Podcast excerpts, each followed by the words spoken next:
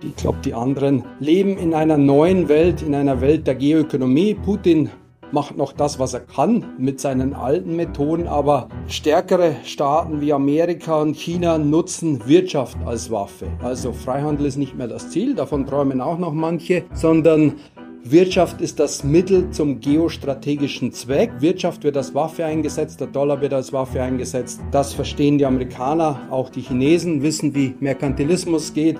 Und auch hier haben wir in Europa noch ein bisschen Nachholbedarf. Sagt Josef Bramel. Cicero Politik, ein Podcast von Cicero, das Magazin für politische Kultur. Mein heutiger Gast ist einer der gefragtesten Experten, wenn es um die Vereinigten Staaten und um transatlantische Beziehungen geht. Zahlreiche Bücher hat er zu diesem Thema veröffentlicht. Er hält Vorträge, schreibt einen Blog und leitet nebenbei das Amerika-Programm bei der Deutschen Gesellschaft für Auswärtige Politik. Cicero-Lesern dürfte er ohnehin schon begegnet sein, weil mein heutiger Gesprächspartner bereits mehrfach Beiträge für unser Magazin verfasst hat, darunter eine Titelgeschichte über Macht und Ohnmacht von US-Präsidenten. Soeben ist ein neues Buch erschienen. Es trägt den Titel Die transatlantische Illusion. Und damit deutet sich auch schon an, dass sich hier jemand zu Wort meldet, zumindest sehr skeptisch auf das Verhältnis zwischen Europa und den USA blickt. Ob sich an dieser Einstellung etwas geändert hat, seit Russland einen blutigen Angriffskrieg gegen die Ukraine führt und dadurch den Westen und die NATO-Mitglieder zu einem Schulterschluss veranlasst hat, darüber und über die Rolle Deutschlands in einer immer unübersichtlichen Weltordnung möchte ich heute mit ihm sprechen. Mein Name ist Alexander Margier, ich bin Chefredakteur von Cicero und ich freue mich über Ihren Besuch. Herzlich willkommen, Josef Bramel. Und herzlich willkommen auch Ihnen, liebe Zuhörerinnen und Zuhörer, hier im Cicero Politik Podcast. Herr Bramel, die transatlantische Illusion, das ist der Titel Ihres jüngst erschienenen Buchs. Ich habe es natürlich gelesen und den Eindruck bekommen, dass Sie mit großer Skepsis auf das Verhältnis zwischen Amerika und Europa blicken. Worin besteht denn Ihrer Ansicht nach die Illusion, der wir uns da hingeben? Zurzeit äh, sieht es wieder nicht danach aus. Äh, wir werden ja wieder bedroht. Eine andere Illusion ist geplatzt, dass wir nämlich auf der Insel der Fritzeligen leben. Aber wie eben Friedrich Schiller schon seinem Tell ein Stammbuch geschrieben hat, es kann der Frömmste nicht im Frieden leben, wenn es seinem bösen Nachbarn nicht gefällt. Also diese Illusion ist weg. Davor habe ich eben auch gewarnt in dem Buch. Und jetzt meinen wir, dass die Amerikaner das richten wie im Kalten Krieg. Nur ist seitdem sehr viel Zeit vergangen. Es ist nicht mehr Russland, das Amerika bedroht, die Regionalmacht Russland, sondern das aufsteigende China. Und diese geopolitische Veränderung wird dazu führen, dass die Amerikaner nicht mehr beide Fronten abdecken können. Also Russland wird unser Problem sein. Hinzu kommt, dass auch Trump nicht Geschichte sein kann dass er vielleicht wiederkommt und der verehrt ja Putin. Die könnten einen Deal machen, der sicherlich auch einen Preis hätte, den Europa zu zahlen hätte. Also eine doppelt fundierte Illusion. Da kommen wir noch darauf zu sprechen, aber die Illusion sozusagen quo ante vor dem Ukraine-Krieg, worin bestand die denn? Sie haben das Buch geschrieben zu Zeiten vor der russischen Invasion. Kurz vorher ist es zumindest erschienen. Worin bestand damals die transatlantische Illusion? Dass wir noch dem Ende der Geschichte entgegensteuern.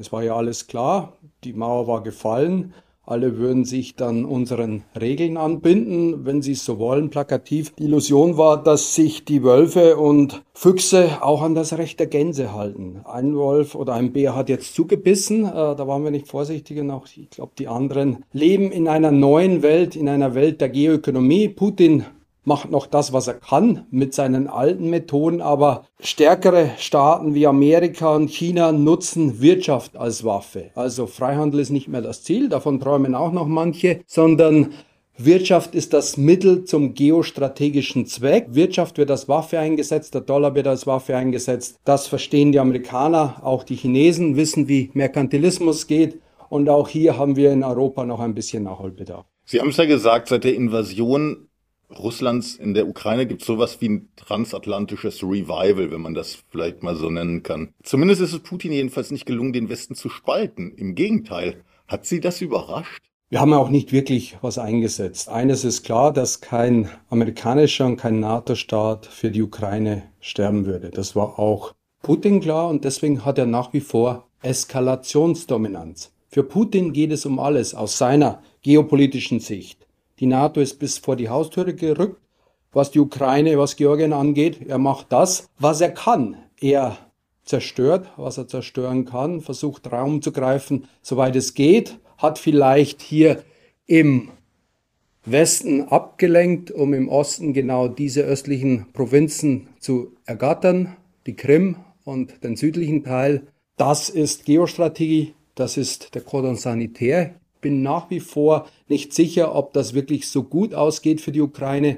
Die Ukraine hatte schlechte Karten und hätte die vielleicht auch besser ausspielen können. Das Maximale, was jetzt drin ist, ist die Neutralität und ein Teil des Landes verloren. Nur konnte der Schauspieler Zelensky wohl diesen Deal nicht machen, den jetzt der Held Zelensky machen kann. Zumal ihm die Amerikaner auch schon deutlich gemacht haben, die Ukraine wird auf absehbare Zeit nicht in die NATO eintreten können. Gleichwohl wird die Monstranz erhalten bleiben, die Wertemonstranz. Hm. Gleichwohl hat Putin wahrscheinlich nicht damit gerechnet, dass die NATO so eng zusammenarbeitet und auch so eng aneinander bleibt.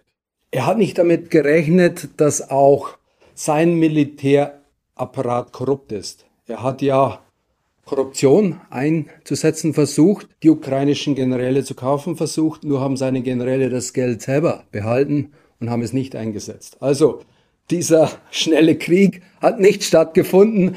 Man hatte guten Grund zur Annahme, die Ukraine ist ja nicht äh, das demokratischste Rule of Law Land. Da gibt es nur noch wenige afrikanische Staaten, die noch korrupter sind. Also war durchaus schon Grund zur Annahme, dass sich die kaufen lassen, zumal von einem Standpunkt eines Landes, das auch nicht frei davon ist, aber dass seine eigenen Generäle ihm da von der Stange gehen würden, die jetzt ja verschwunden sind. Damit hat er nicht gerechnet und er hat vielleicht auch nicht damit gerechnet, dass seine Armee noch nicht so kampffähig ist. Es kann aber auch eine Finte gewesen sein. Wenn Sie sich die chinesischen Taktik anschauen, die alten Meister, da heißt es eben, fingiere einen Angriff im Osten, um im Westen anzugreifen. Bei Putin war es umgekehrt. Er hat vielleicht die Ukraine im, im Westen bespielt, um hier im Osten das abzudecken, das zu greifen, was er auch vor dem Krieg vorhatte. Und ich bin mir nicht sicher, ob unsere, ja, die, die zwei Ostprovinzen und was ich, was ich bereits sagte und eben der Bereich, der an das Schwarze Meer angrenzt. Ich glaube, wir waren geostrategisch nicht gut beraten, wenn wir dachten, dass wir das Schwarze Meer zum NATO-Meer machen. Äh, da muss man die Geografie und die Macht der Geografie kennen, um ein anderes Buch anzudeuten von Marshall. Wer das nicht versteht, versteht auch nicht das Verhalten von Großmächten, weder von Russland noch von Amerika, die ähnliches machen würden, sagen wir, wenn jetzt China mit Mexiko einen Deal machte. Ich glaube, da würden wir auch nicht lange reden, ob Mexiko ein Selbstbestimmungsrecht hätte. Die Älteren von uns erinnern sich noch an Kuba, ich nicht. Ich war da noch zu jung, aber ich glaube, die Lateinamerikaner wissen auch sehr wohl, dass da keiner ein Selbstbestimmungsrecht hat in Amerikas Hinterhof. Und genauso gehen die Russen vor. Da, glaube ich, müssen wir die Kirche, die Wertekirche im Dorf lassen. Im Endeffekt zählt da harte Macht. Nur diese harte Macht hat jetzt Risse, weil Putin eben sieht, dass er dann doch nicht so mächtig ist und vielleicht ist er jetzt doch dann zu einem Deal bereit. Äh, auf der anderen Seite Zelensky, der von den Amerikanern eine Abfuhr gekriegt hat, was die NATO angeht. Das sind eigentlich gute Voraussetzungen, dass wir doch noch einen Frieden bekommen, um dieses unzählige Leid zu beenden. Im Moment scheint es ja vor allem Deutschland zu sein, das in der Rolle des Bremsers ist, wenn es darum geht, Putins Aggression etwas entgegenzusetzen. Seit Wochen diskutieren wir bei uns über Waffenlieferungen an die Ukraine und die Bundesregierung, also insbesondere Kanzler Scholz und seine SPD, stehen da merklich auf der Bremse. Ist das nicht ein völlig falsches Signal, das da abgegeben wird? Ja, ich verstehe es auch nicht ganz, aber ich finde es schon bemerkenswert, dass jetzt Deutschland kriegsentscheidend sein soll. Ich habe vor 30 Jahren gedient und damals hieß es, wir halten die Stellung, bis richtiges Militär kommt. Und seitdem haben wir die Bundeswehr kaputt gespart. Wenn Sie mit Militärs reden, dann gibt es nicht mehr viel außer Attrappen, was auf den Militärhöfen steht. Also so viel haben wir gar nicht, um, um rüber zu screenen. Aber warum wir jetzt diese Symbolpolitik nicht mitmachen, verstehe ich nicht. Ja eben, ich habe manchmal den Eindruck, selbst wenn wir Gerät hätten oder selbst wenn, wenn die Bundeswehr über entsprechendes Gerät verfügte, würde Scholz und die Ampelregierung würden genauso eine Hinhaltetaktik ausüben, wie sie es jetzt ohnehin schon tun. Das müssen Sie die Beteiligten fragen, aber ich bin jetzt da skeptisch, ob jetzt das Militärgerät Deutschlands wirklich kriegsentscheidend ist. Vielleicht denkt man auch an den Tag nach dem Krieg, dass man dann vielleicht doch als ja, Makler vielleicht eintreten kann. Der amerikanische Präsident hat sich ja aus dieser Rolle rausgenommen. Er hat Putin einen Mörder bezeichnet, ist nachvollziehbar für den Privatmann Biden, aber wenn ein amerikanischer Präsident, der sich dann mit dem russischen Präsidenten doch irgendwann an den Verhandlungstisch setzen muss, um dieses Leid, das vor allem die Ukrainer zu tragen haben, zu beenden, dann war das taktisch vielleicht interessant, aber strategisch wenig klug. Ich fand Ihren Einwurf gerade interessant, dass Sie gesagt haben, als Sie gedient haben, hieß es, also wir halten die Stellung, bis richtiges Militär kommt und gemeint waren die Amerikaner. Jetzt ist aber schon seit Jahren klar, dass Amerika sich aus der Rolle als Schutznation für Deutschland und Europa verabschieden will, ein Stück weit ja auch sich verabschiedet hat. Äh, Trump hat das unmissverständlich klar gemacht. Sein Nachfolger Biden sieht das im Kern wahrscheinlich nicht anders. Und jetzt nach dem russischen Angriff auf die Ukraine ruft Kanzler Scholz die Zeitenwende aus und kündigt ein Sondervermögen an im Umfang von 100 Milliarden Euro, um die Bundeswehr überhaupt wieder handlungsfähig zu machen. Ist Deutschland denn jetzt endlich in der neuen geopolitischen Realität angekommen oder ist das mit der Zeitenwende auch nur wieder politische Rhetorik? We have to put the money where the mouse is, würden die Amerikaner sagen. Also wir müssen jetzt Butter bei die Fische machen. Wie man in Nordbayern sagt, nein, ganz oben an der Küste. Die Rhetorik ist eine Sache und Zeitenwende wollte ich eigentlich das Buch nennen, aber der Begriff war schon so abgegriffen, dass ich ihn nicht genommen habe. Für Scholz reicht's noch. Den, den haben andere schon verwendet. Also wir haben schon oft Zeitenwenden gehabt, aber ich glaube, jetzt haben wir den Schuss gehört. Das war ein Warnsignal und die Amerikaner drehen ja nicht erst seit Trump ab und am Rad. Äh, das war schon Friedensnobelpreisträger Barack Obama, der sich schon von Europa weg nach Asien hingewendet hat. Das wurde unter Trump verschärft und wird unter Biden weitergeführt, weil es China einzudämmen gilt. Also das ist das eine. Und die Militärplaner in Washington, die Rand Corporation, die haben einen äh, Großmachtkonflikt simuliert. Wenn sie beide Fronten abzudecken hätten, da wäre eine Niederlage vorprogrammiert. Also sollte irgendwas mit Taiwan sein, dann stünden wir blank da. Dann wüssten wir wirklich, dass das alles, was wir jetzt hören,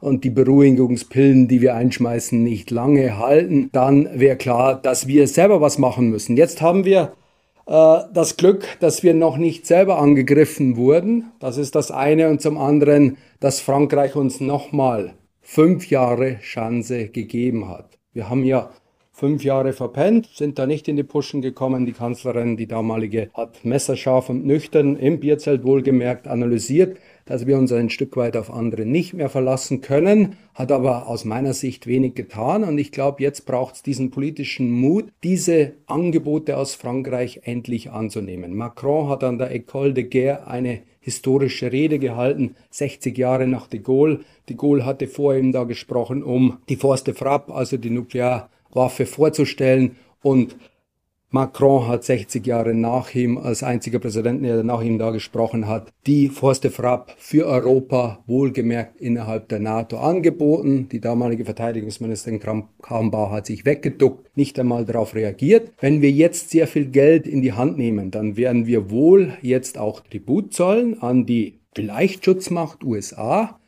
die ja nach wie vor die nukleare Teilhabe gewährt. Dafür zahlen wir jetzt F-35 Kampfjets. Da freut sich Lockheed Martin, ein amerikanischer Ausrüster. Das ist äh, ja gut angelegtes Geld, vor allem für Lockheed Martin. Aber wir sollten nicht alles in diese eine Option geben Aber und auch mit Frankreich weitermachen. Wir haben jetzt viel Geld und sollen jetzt auch dieses Future Combat Air System weitermachen. Hier nicht nur Kampfjets weiterentwickeln, die eigene Rüstungsindustrie aufrechterhalten, sondern auch digitale Souveränität erhalten und vieles mehr und damit auch Europas Souveränität erhalten für den Fall, dass ein Donald Trump wiederkommt oder ein ähnlich gestrickter Republikaner, da gibt es ja noch den einen oder anderen, dann müssen wir uns nämlich auf uns selber verlassen. Aber ich verstehe Sie schon richtig, dass Sie sagen, eigentlich, wir müssen jetzt das nachzahlen, was wir glaubten, früher eingespart zu haben im Verteidigungsbudget.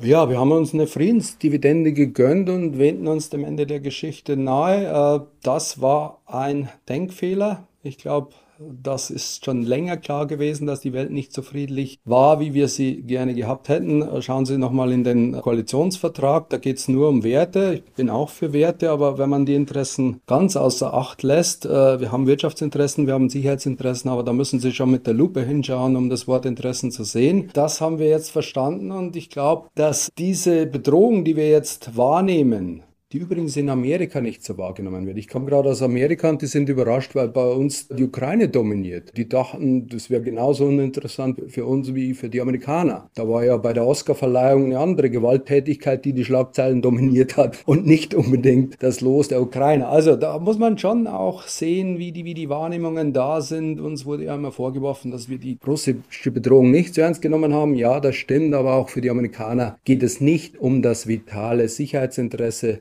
die Amerikaner berührt die Ukraine nur peripher. Aber wenn es jetzt darum geht, Geld in die Hand zu nehmen, wie Sie sagen, in die Bundeswehr zu investieren, 100 Milliarden, unglaubliche Summen. Ich habe nicht den Eindruck, dass insbesondere in der Bundestagsfraktion der SPD, also in Scholzens eigener Partei, das einfach so durchgewunken wird. Also gerade jemand wie der Fraktionsvorsitzende Rolf Mützenich macht ja relativ klar, dass er damit nicht nur kleine, sondern mindestens mittelgroße Probleme hat.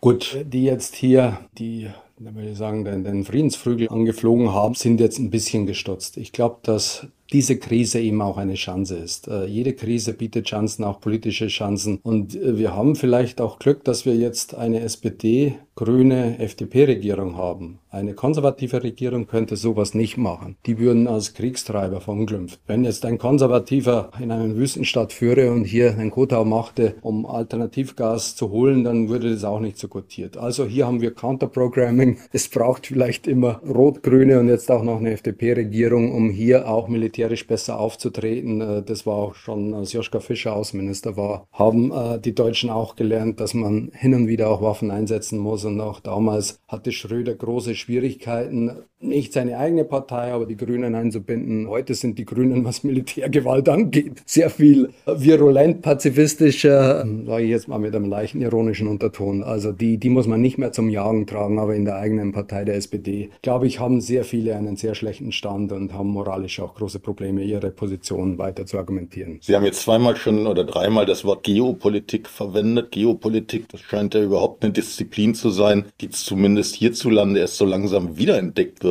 Woran liegt es eigentlich, dass wir ganz offenbar verlernt haben, in großen Zusammenhängen zu denken und auch klar die strategischen Interessen anderer Länder, anderer Machtblöcke zu erkennen und natürlich auch eine eigene geopolitische Strategie zu entwickeln? Ja, wir haben es, was raumgreifende Politiken angeht, übertrieben in, in den 30er Jahren, um das deutlich zu machen. Ich glaube, da war Raum sehr wichtig und, und diese Denker wurden aus guten Gründen weggedreht. Jetzt waren dann Friedensmachtpolitiker angesagt und äh, aber eben auch diese Machtvergessenheit hat uns dann auch vergessen lassen, dass wir zwar selber umerzogen wurden, auch von den Amerikanern, aber andere sich nicht immer an das gehalten haben, was sie selber gepredigt haben. Aber Geopolitik muss ja keine Angriffspolitik sein. Das kann und sollte ja gerade ja, auch Verteidigungspolitik stimmt. sein. Aber das ist jetzt die große Frage. Nehmen Sie nochmal den aktuellen Konflikt. Da gibt es jetzt wirklich zwei Sichten oder zwei, zwei logische Prinzipien. Ist Putin ein zweiter Adolf Hitler, der Raum greifen will, dann haben die Döpfners dieser Welt recht, dann müssen wir den Krieg jetzt führen und nicht Helme oder Kopfkissen oder sonst was in die Ukraine schicken oder, oder verrostete Panzer. Dann müssen wir den Krieg jetzt führen, dann darf es kein zweites München 38 geben, das es auch nur gegeben hat, weil die Briten noch nicht kampffähig waren, weil sie Zeit gebraucht haben. Also wenn wir jetzt die Ukraine ähnlich damals der Tschechoslowakei opfern, dann machen wir einen Fehler. Ist es ein Sicherheitsdilemma? Und da spielt Geopolitik eben auch eine Rolle haben die Russen eben diese Wahrnehmung, dass die NATO sie bedroht, dass wir mit der Ukraine und Georgien eine Siegesrunde zu weit gegangen sind, bis an die Grenze Russlands, dann haben wir ein klassisches Sicherheitsdilemma. Dann ist das, was wir jetzt machen, kontraproduktiv. Das mag ja sein. Dann wird es noch zu mehr. Dann muss ich jetzt mal doch zwischendurch die Frage stellen. Klar, das ist ein Szenario, das immer wieder das immer wieder formuliert wird, dass gesagt wird, ja, Russland muss seine vitalen strategischen Interessen verteidigen und braucht sowas wie eine Pufferzone, also sozusagen die Ukraine als ewiger Pufferstaat. Aber ganz ehrlich, ein Angriff der NATO auf Russland ist doch völlig unplausibel. Also das ist ja auch ein Szenario, das weiß auch Putin, dass kein Mensch in der NATO ein Interesse dran hat, Russland zu überfallen. Aus unserer Sicht mag das so sein, aber das ist nicht handlungsleitend für einen russischen Präsidenten, der eben gesehen hat, dass die Amerikaner auch Angriffskriege geführt haben. Die Älteren von uns erinnern sich noch an Irak und andere Bereiche. Ich meine, das, ich will das jetzt nicht vergleichen. Beim einen war es ein friedlicher Staat und, und beim anderen war es ein Diktator, aber das, das waren beides unsinnige Kriege und auch die Amerikaner sind für unsinnige Kriege bekannt. Es ist schon so und, und die jetzt diese, diese Sicht vertreten, nehmen Sie George Kennan, der damals schon als 94-Jähriger bei der ersten Erweiterung der NATO davor gewarnt hat, sollten die Russen wieder auf die Beine kommen, werden wir dafür einen Preis zahlen müssen. Das ist ohne Not eine unnötige Provokation. Also das sind Geopolitiker des alten Schlages, der das waren keine Weicheier, die haben den Kalten Krieg gewonnen, die haben einen Dämon gemacht, die haben aber davor gewarnt. Oder nehmen Sie Mürschheimer, der eben auch davor gewarnt hat, dass die Waffenlieferungen, die ja vorher schon stattgefunden haben, von Kanada, von Amerika in die Ukraine hinein, vielleicht von Putin nicht so gutiert wurden und nicht so defensiv angesehen wurden. Also wir haben schon auch vieles gemacht. Denken Sie an Flugverbotszonen, die wir dann zum Regime Change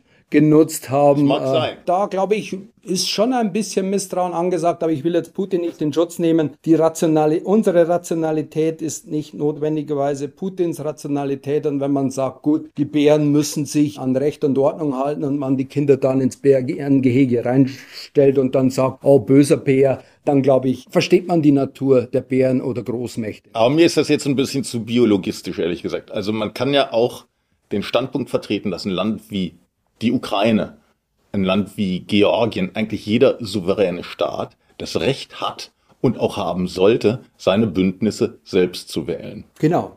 Genauso wie, wie Mexiko das rein theoretisch hätte. Oder warten Sie ab, Venezuela. Putin wird den Move machen und irgendwelche Waffen in Venezuela stationieren wollen. Und dann äh, müssen aber die gleichen, die jetzt der Ukraine das zugestehen, auch Venezuela das Selbstbestimmungsrecht zustehen. Und da wird es dann wieder ein bisschen übersichtlicher in der deutschen Presse. Dann ist es aus irgendwelchen Gründen dann nicht das Gleiche. Oder Kuba. Ich habe es genannt. Ich will jetzt Putins abscheuliches Verhalten nicht entschuldigen. Aber es war nicht unvorhersehbar. Ich habe das Buch abgeschlossen vor dem Waffengang, als alle noch tief und fest im friedlichen Schlaf geschlafen haben und habe ihm gesagt, wir brauchen beides. Wir brauchen Diplomatie, aber Diplomatie ohne militärische, vor allem auch nukleare Abschreckung ist heiße Luft. Hätte Putin nicht gezogen, was 99,8 Prozent aller Menschen, die von Geostrategie keine Ahnung haben, äh, vermutet haben, dann stünde ich heute als Kriegstreiber da. Kannst du mit Militär argumentieren? Und heute muss ich mich rechtfertigen, weil wir vielleicht Diplomatie doch noch einsetzen, um dieses Sicherheitsdilemma aufzulösen. Gleichzeitig muss man schon auch sagen, dass die Strategie, die Putin anwendet und die jetzt in der Invasion der Ukraine gipfelt, die ist ja schon sehr alt. Also der hat ja im Prinzip auch angefangen, durch strategische Entscheidungen, insbesondere energiepolitischer Art, der Gestalt, dass er Deutschland an sich gebunden hat, von sich abhängig gemacht in Sachen Energie. Das hat ja nicht erst vor drei Jahren oder vor vier Jahren oder 2008 angefangen. Das ist ja ein sehr alter Plan. Also kann man ja vielleicht auch davon ausgehen, dass das völlig unabhängig ist, was jetzt in der Ukraine passiert von einer NATO-Osterweiterungsstrategie, von dem Bestreben oder dem Versprechen, oder der Inaussichtstellung einer Aufnahme der Ukraine in die EU?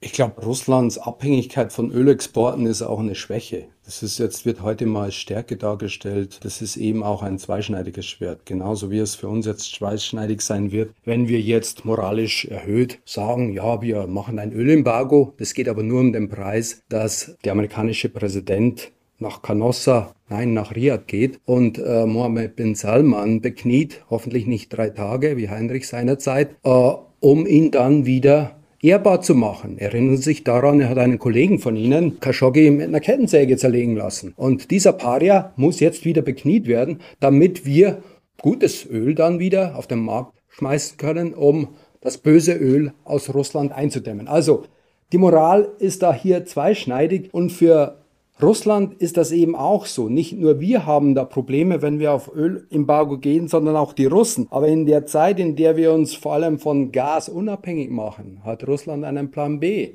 mit China und die schauen auch nicht hin, ob das moralisch integres Gas ist. Die haben bereits die Ergreifung der Krim genutzt, wo wir alles andere als stark aufgetreten sind, um hier Plan B und C zu machen. Also die Altai Gas Pipeline und die Power of Siberia, die sind im Schwange, die werden ausgebaut. Wir werden so lange brauchen, um uns unabhängig zu machen, wie wir dann eben auch Russland Zeit geben, um seine Abhängigkeit teilweise auszugleichen und China glücklich zu machen. Und jetzt kommen wir wieder in die Geopolitik hinein und das vergessen wir. Die Amerikaner merken jetzt, dass sie die Russen noch weiter in die Arme der Chinesen treiben und sie werden einen Zwei-Fronten-Krieg nicht schaffen. Und Glauben Sie mir eins, die Amerikaner sind in der Lage, sich auf dem Absatz umzudrehen und von der einen in die andere Richtung zu gehen.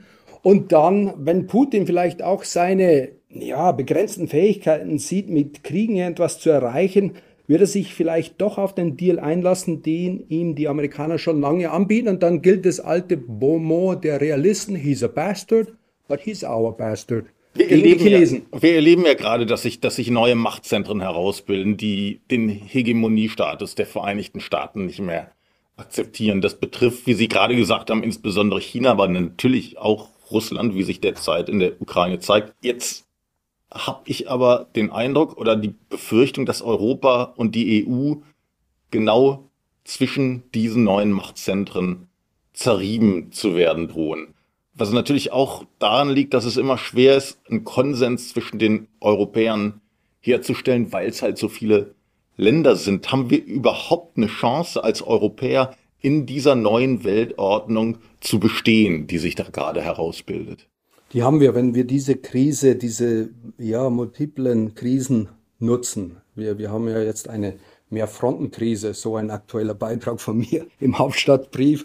Also wenn wir jetzt die Bedrohung durch Russland, durch China und auch die mögliche Bedrohung durch Amerika nicht nutzen, dann haben wir es als Europäer nicht verdient. Dann werden wir als Kollateralschaden der Geschichte eingehen. Und es werden nicht alle auf einmal sein. Wir sind in Europa noch nie alle auf einmal losgegangen und auch die militärische Ertüchtigung wird nicht im Gleichschritt erfolgen. Hier setze ich auf Frankreich. Wir haben jetzt die Wahlen in Frankreich gehabt. Ich erwarte jetzt von Scholz und Macron sehr viel in sehr schneller Zeit, weil die Zeit ist sehr wichtig. In zwei Jahren kann schon ein anderer wieder im Weißen Haus setzen. Also wenn ich Sie richtig verstehe, plädieren Sie für einen europäischen Bundesstaat mit einer, kann man glaube ich sagen, gemeinsamen Ein Staatenbund. Wir können mein Amerika ist auch noch nicht der einheitliche Staat. Die haben ja erstmal im Bürgerkrieg auch gefochten und heute sieht man noch die, die Trennlinien und, manche meinen sogar, die nächste Wahl könnte zu einem Bürgerkrieg führen. Da gehöre ich nicht dazu, aber, aber ich nehme, ich, ich lese solche Stimmen. Barbara Walters, äh, die an der UCLA forscht, den CIA berät, ist keine Alarmistin und die meint, dass Amerika an, an bestimmten Bruchlinien auseinanderbrechen könnte. Also selbst die sogenannten Vereinigten Staaten von Amerika sind nicht so einig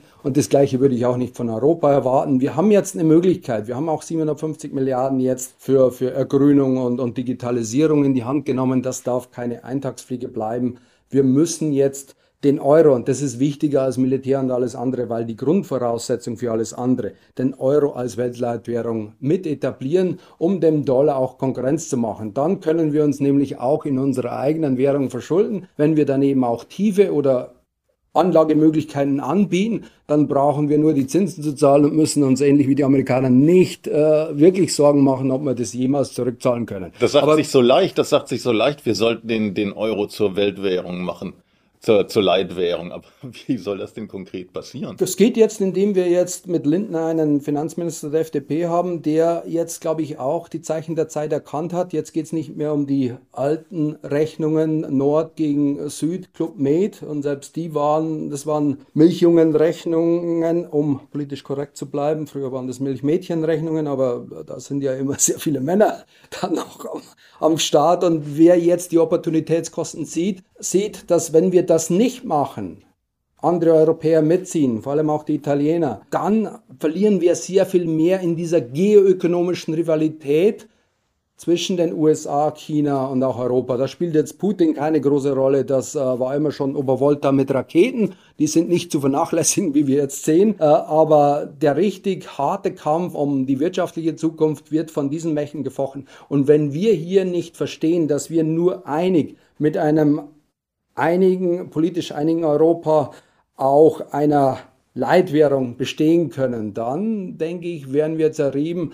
Dann hätten ja die Le Pens dieser Welt recht und viele andere in Deutschland, die sowas auch fordern, zurück zum nationalen Kuschligen. Äh, die Briten haben es ausprobiert, werden aber auch sehen, dass sie nicht so weit Ja gut, kommen. aber es gibt auch innerhalb der EU ein paar Kandidaten, die das ganz anders sehen als sie. Ich sag nur mal Ungarn unter Viktor Orban. Äh, an denen wird es wohl nicht scheitern. Wie gesagt, die EU ist immer schon durch die Mutigen vorangegangen. Frankreich, Deutschland ist wichtig, Italien ist auch mit im Bunde. Dafür hat Macron vor Scholzes Wahl schon gesorgt. Die Holländer sind dann auch schnell dabei, wenn es in die andere Richtung geht. Und ich glaube, im Osten wird man dann auch sehr schnell sehr viel anders denken, wenn sich in Amerika dann das Glück doch wieder anders entwickeln sollte. Ich will zum Schluss unseres Gesprächs nochmal auf den Ukraine-Krieg zu sprechen kommen, weil das einfach das dominierende Thema ist, äh, aus verständlichen Gründen. Sie zitieren in Ihrem Buch den Amerikaner Charles Kupchan vom immerhin Council on Foreign Relations, der dafür plädierte, Russland zu umgarnen, um China begegnen zu können. Sie hatten das schon kurz angesprochen. Aus heutiger Sicht scheint dieser Ansatz ziemlich naiv zu sein. Oder, oder wäre das tatsächlich möglich gewesen? Das wäre ja im Prinzip der Gerhard Schröder-Ansatz. Nein, Gerhard Schröder hat sicher andere Interessen vertreten als jetzt diese geopolitischen. Und es ist bezeichnend, dass nicht nur die Realisten wie Mearsheimer und andere oder auch bei Brookings Leute, die sind keine Weicheier, was Militär angeht, aber die sehen das Sicherheitsdilemma. Und selbst dann ein liberaler Internationalist wie Kapchan, der die Werte hochhält, sagt, na gut, wir, wir können jetzt nicht und ich führt das Zitat aus, dass das eigentlich ist ja mit einer werteorientierten Politik jetzt die Autokratien Russland und China zusammenzutreiben. Er hat nicht gesagt, weil wir selber weil bei uns selber nicht mehr alles so Gold ist, was da nach außen noch glänzen soll. 6. Januar, Sturm aufs Kapitol, Tiefpunkt, der noch nicht abgeschlossen ist. Äh, und weil wir auch geostrategisch uns da schlecht verhalten. Und wie gesagt, es ist alles möglich. Wer die Geschichte Amerikas sieht, sieht, dass Amerika immer sehr realpolitisch war. Und das kann sich jetzt keiner vorstellen. Und wer konnte sich von Ihnen äh, in Ihrer Zunft vorstellen, dass Biden irgendwann dem Mohammed bin Salman hinterherruft und der seine Anrufe nicht erwidert und er bekniet ihn und bekniet ihn, dass er jetzt doch wieder Amerika hilft. Also in der amerikanischen Realpolitik ist sehr vieles möglich, aus der deutschen rosa Brille oft nicht sichtbar, aber wer die Amerikaner schon ein paar Tage länger mitverfolgt hat, sieht, dass die Amerikaner sehr pragmatisch sein können. Denken Sie an Deutschland, der Inbegriff des absolut Bösen und wie viele gute Nazis kommt man brauchen, um dann auch wieder die Sowjetunion einzudämmen. Da gab es ganze, ganze Eliten, die brauchbar waren, die wieder eingesetzt wurden in Deutschland, aber eben auch in Amerika. Da sind wir nochmal bei Russland und einem Machthaber im Kreml, der nicht völlig zu Unrecht auch mit den Diktatoren, Sie haben einige genannt aus den 30er Jahren, verglichen wird. Sie selbst schreiben in Ihrem Buch, und ich zitiere Sie, es könnte sein, dass man sich im Westen noch nach Putin zurücksehen wird. Würden Sie das im Lichte des Kriegs in der Ukraine heute wiederholen? Naja, der Einleitungssatz war, dass Putin doch berechenbar ist. Für die, die mit der rosa Brille hinschauen, von Geopolitik äh, nicht bedarft sind, von Geografie nicht wirklich Ahnung haben, war das überraschend.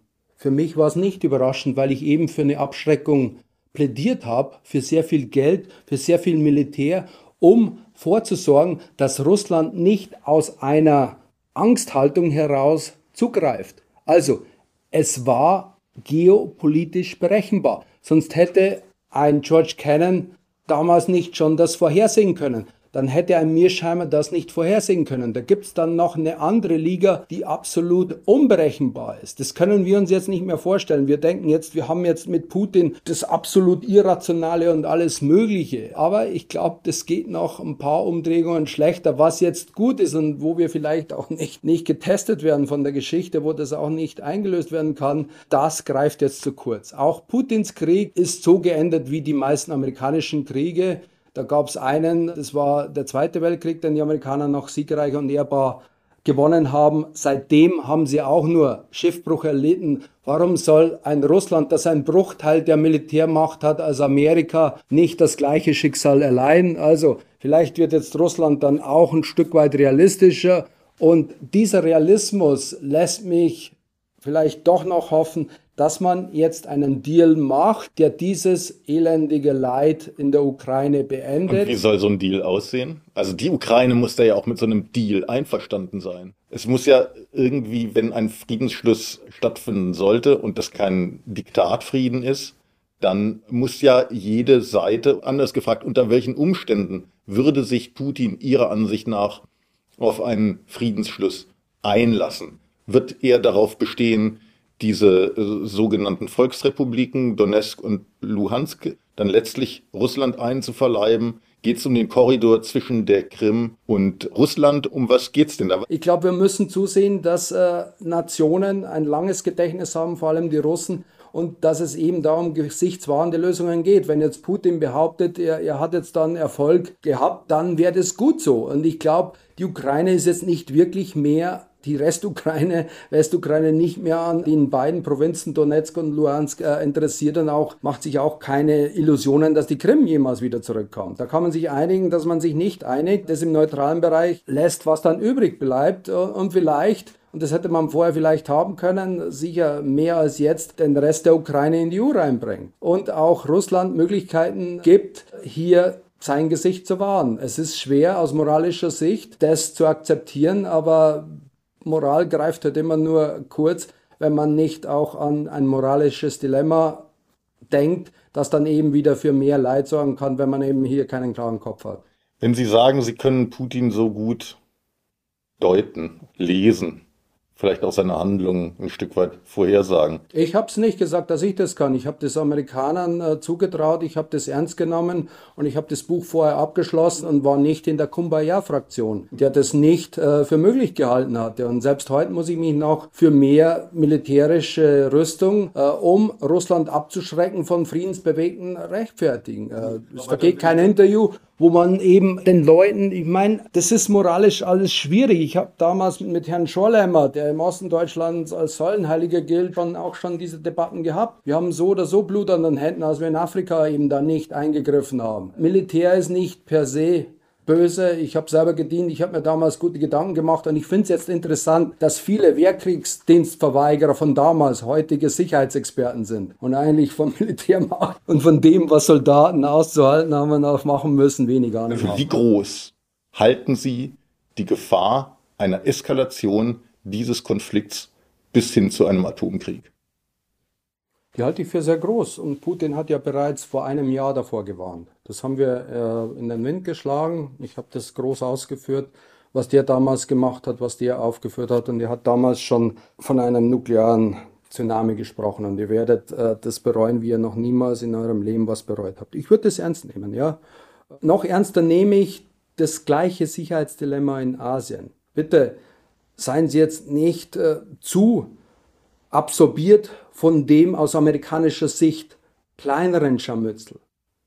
Die große Auseinandersetzung wird in Asien sein. Wenn wir heute Probleme haben mit Lieferketten und äh, unserer Wirtschaft, das ist nur ein Menetekel dessen, wo wir hineinlaufen, wenn wir das Sicherheitsdilemma in Asien nicht ernst nehmen.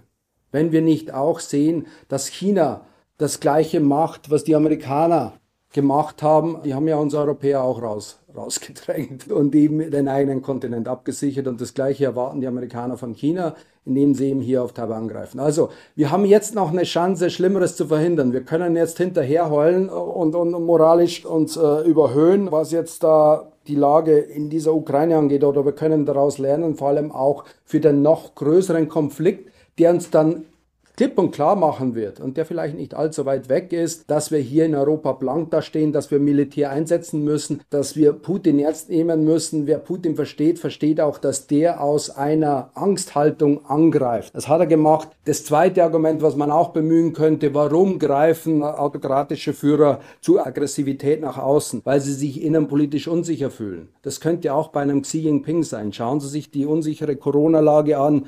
Er hat bereits ein Scharmützel mit Indien vom Zaun gebrochen, das geostrategisch absolut kurzsichtig war, aber er hat eben das gemacht, was Machiavelli raten würde, wenn du innen Probleme hast mit deiner Unterstützung, such dir einen äußeren Feind. Und da bieten sich ja die Inder immer an. Ein bisschen Nationalismus gibt es auch in dieser Region. Und das hat den Amerikanern erleichtert. Die Inder, die äquidistant waren, auf die eigene Seite zu ziehen. Die werden übrigens jetzt nicht gepresst, die Geschäfte mit Russland einzugehen, weil eben der alte Kontinent Europa nicht so wichtig ist wie Asien und hier braucht man Indien, um China einzudämmen. Also auch bei Russland kann es sein, dass Putin aus innerer Schwäche herausgehandelt hat. Das ist jetzt eine zweite Folie. Das haben wir schon gesehen Warum hat Putin sich auf einmal gedreht? Weil einfach ein paar hunderttausend Leute auf der Straße waren, als er dann zum zweiten Mal wieder im Amt war, nach der Chimäre mit Medvedev. Und er hat eben auch nach außen angegriffen. Was wir unterschätzt haben ist, und da bin ich kein Russlandversteher, dass eben ein innenpolitisch geschwächter und außenpolitisch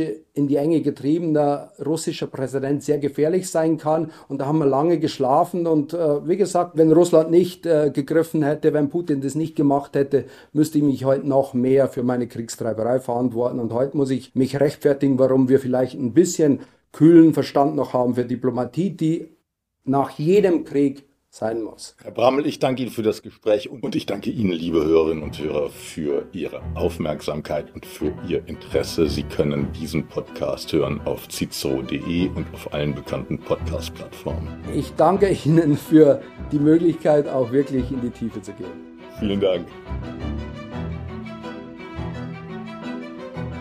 Cicero Politik, ein Podcast von Cicero, das Magazin für politische Kultur.